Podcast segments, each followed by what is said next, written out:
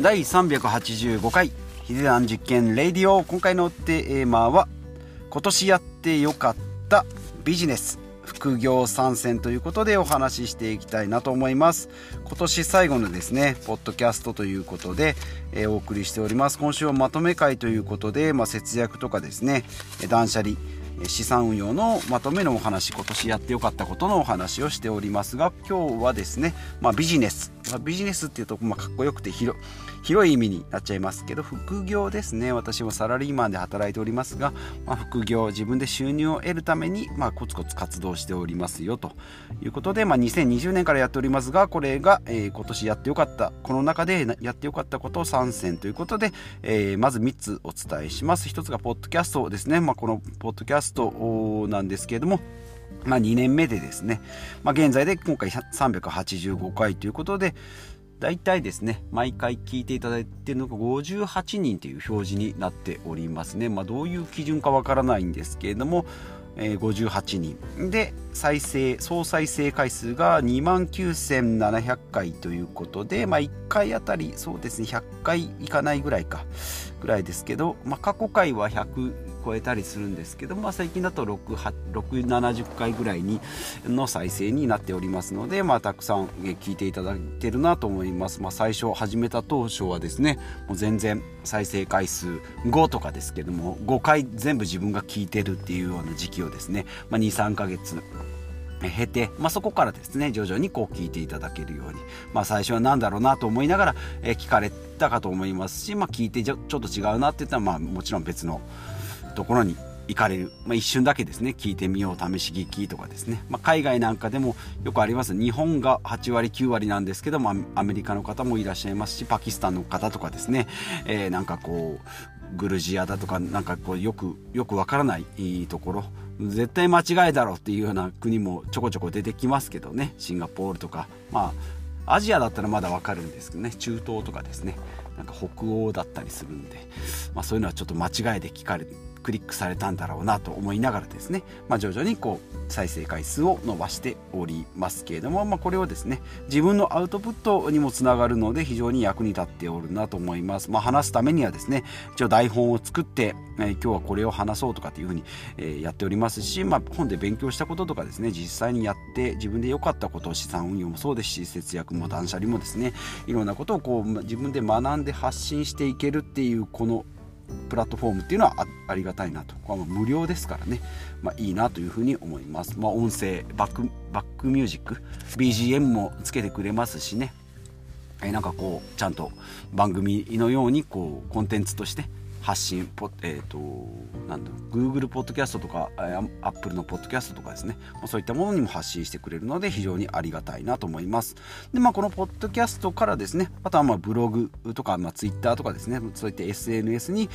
まあ、こう横展開していけるということで、まあ、Twitter なんかもやっておりますし、まあ、SNS で言いますと Pinterest とかですねインスタとか、まあ、あんまり注力してないんで力入ってないんですけれども、えーと、Twitter が一番よくやっておりますが、まあ、まだまだですね、えー、まあ、フォロワーさんっていうのは徐々についてくるのかな、まあ、自分自身の発信もですねそんなにこういったポッドキャストの発信はできるんですけども Twitter でですね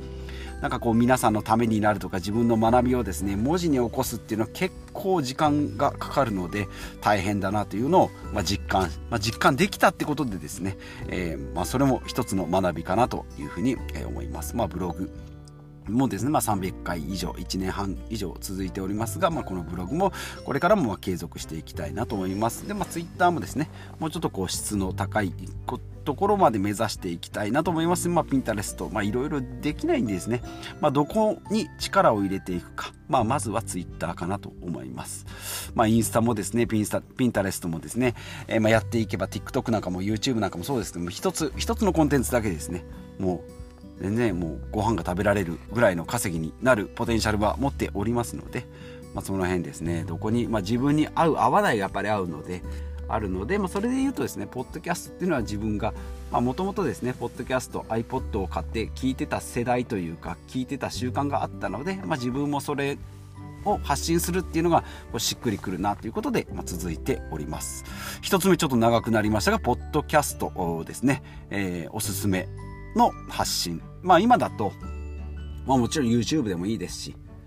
えー、まあ、スタンド FM とかもありますけど、まあ、音声が一番楽かなと思います、まあ、文字でブログ書くのもですねやるんですけどやっぱり時間と、うんまあ、時間もかかるし結構ですねブログはですね文字で伝えるっていうのも、まあ、私が苦手なのもあるのでなかなか難しい。まあ喋りがじゃあその分達者なのかっていうところですけどまあ文章を書くよりはですね話した方がまあ、よくわかんない話だとしてもその場でこう流れていっちゃいますので、まあ、いいのかなというふうに思いますし、まあ、こう声だとそこで個性が一つで出るかもしれないので文章だとですね、まあ、ちょっとなかなか人にこう伝わりにくいなというふうに、えー、やってて思いますねポッドキャストブログですね、まあ、逆にブログなんかもうプロが書いたようなものもねいっぱいあります、まあ、ララジオとかポッドキャストもそうですけどね。プロがしゃべる言葉と素人がしゃべる言葉っていうのも全然違いますので、まあ、その辺ですね、まあ、少しずつですけど、まあ、これ5年10年やってったらですねもうちょっとこう見慣れたような感じになるのかなと思います、まあ、今も第1回目とかですね序盤の初回なんかを聞くとやっぱりこうたどたどしかったりするしなんかこうまたなんか話のまとまりも、まあ、今もあるかどうかは分かんないですけど、まあ、そういうのを振り返ってみるっていうのも一ついいのかなと思います。で2つ目が不動産投資ですね。まあ、これも去年からやっておりますけれども、まあ、今はボロ戸建てということで、まあ、大体200万円ぐらいのですね、えー、トータルで200万円いかないぐらい200万円超えるか、えー、まあ物件自体はですね100万150万ぐらいのところからリフォームしてで4万円ぐらいの家賃をいただいてっていうのを今2棟2年目でですね2棟やっております、まあ、やる手間はですね結構あるんですけども、まあ、2棟っていうのはそんなにこうスピード的に速くもないしまあまあ、遅く遅くもないのかな、まあ普通なのかなと思います。まあ、このペースでやっていけばですね、1年1頭なので、10年で10頭。で、10年になってくると、キャッシュフローとしては毎月20万円ぐらい入ってくるので、まあ、それで一つの塊にはなるかなというふうに思っておりますので、まあ、そんなに焦ってもないですし、変な物件手に入れてですね、なんかこう出口が見つからないっていうことも、えーなっては困りますので、まあ、その辺も考えていきたいなと思います。まあ、不動産投資のいいところはですね、まあ、自分が最終働な働かなくても収入が入ってくるってですね、まあ、ちょっと横島な考えにも聞こえるんですけど、やっぱり金持ち父さん貧乏父さんでいうところの労働者それから、えーと、自営業者の ESBI のところですね。エンプロイとセルフエンプロイとビジネスオーナーとインベスター。で左側が ES ですね。で右側に B と I があって、えーと、労働者はもう時間を切り売りしていく。で右側の、えー、ビジネスオーナーとインベスターっていうのは、えー、人システムビジネスを作って収入を得る。それからインベスターは資本金ですね。お金を注入してそれからまたお金を生み出すっていうところになりますけれども、もうこの資産投資っていうのは不労所得に言われるようにやっぱり最終的にはですね、不労所得お金を生み出す、まあ、物件がですね、えー、家賃としてこう収入を得ることができるということで非常に可能性があるんじゃないかなと思います。まあ、その分ですね手間が非常にかかりますね。物件探しから借り入れそれからリフォーム客付け管理、まあ、いろんな手順が契約書だなんだ税金だいろいろ確定申告だありますけれども、まあ、それをですね全部まあ素人のサラリーマンでもできるというところで副業にまあ向いているのかなというふうに思います。物件探しも今ポータルサイトありますし借り入れも銀行公庫とかですね。新金とかそういったところで借りられますしリフォームもリフォーム業者さん。それから客付けも客付け業者さんありますし管理会社もですね不動産屋さんがやってくれたりします、まあ、これはですね一見一気に丸投げするとはめ込みになりますのでワンルームの投資いいですよ。毎月100万円。入ってきますよっていうので丸め込まれてしまいますのでこの辺の全部自分で管理する、まあ、最初は手間がかかるかもしれないんですけども自動化できたりですねスキルが上がってくればその辺のノウハウが溜まっていくということで、まあ、全部のリスクは自分でコントロールしながらですねコストとリスクをコントロールしながら利益を得ていくっていうのが不動産投資の魅力じゃないかなというふうに思います。まあ、5棟10室をですね、まあ、ずっと目標に掲げておりますが、これもですね、2022年、えー、1棟でも増やしてい、えー、きたいなというふうに思っておりますし、まあ、今もですね、物件をちょこちょこ見ております。いいですね、家を見るっていうのがですね、自分の住まないけど、自分が持ちたい家を見るっていうのはですね、なかなかこう、楽しいですね。まあ、住んだ人がどんな、えー、目線で見るのかなというところと、まあ、自分だったら住みたいな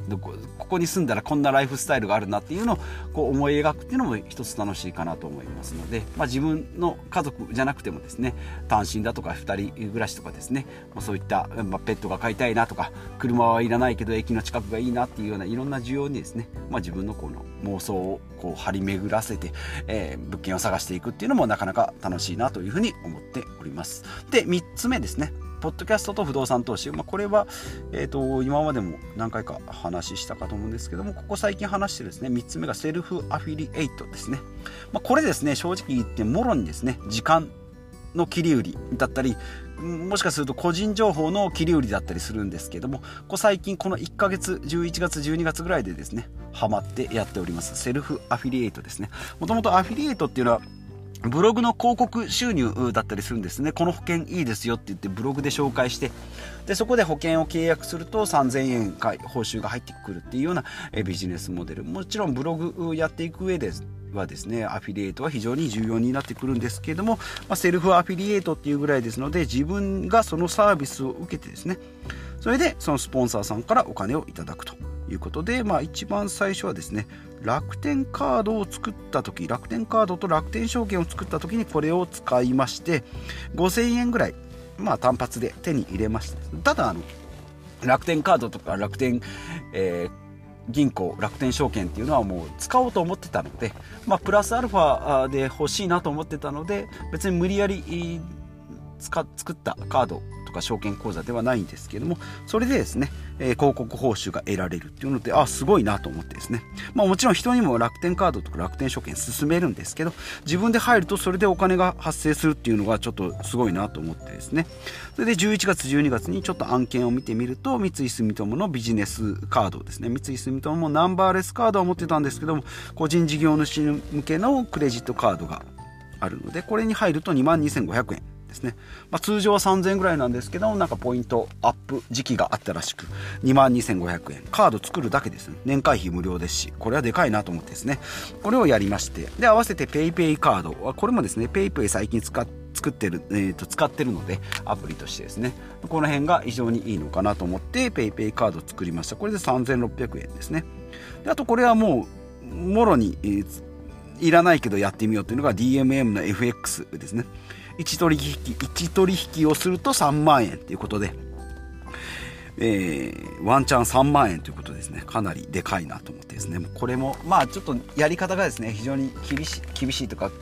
難しそうだったので YouTube とかですね、えー、ブログを何個か見てですねどうですかね。2時間ぐらいは全部かかったかなというふうに思います。まあ時間単価でいけば2時間かけて3万円っていうことで、まあ、ちょっと入ってくるまでですねタイムラグがあるってことで最終お金になるまで1ヶ月2ヶ月かかるんですけども11月12月でですね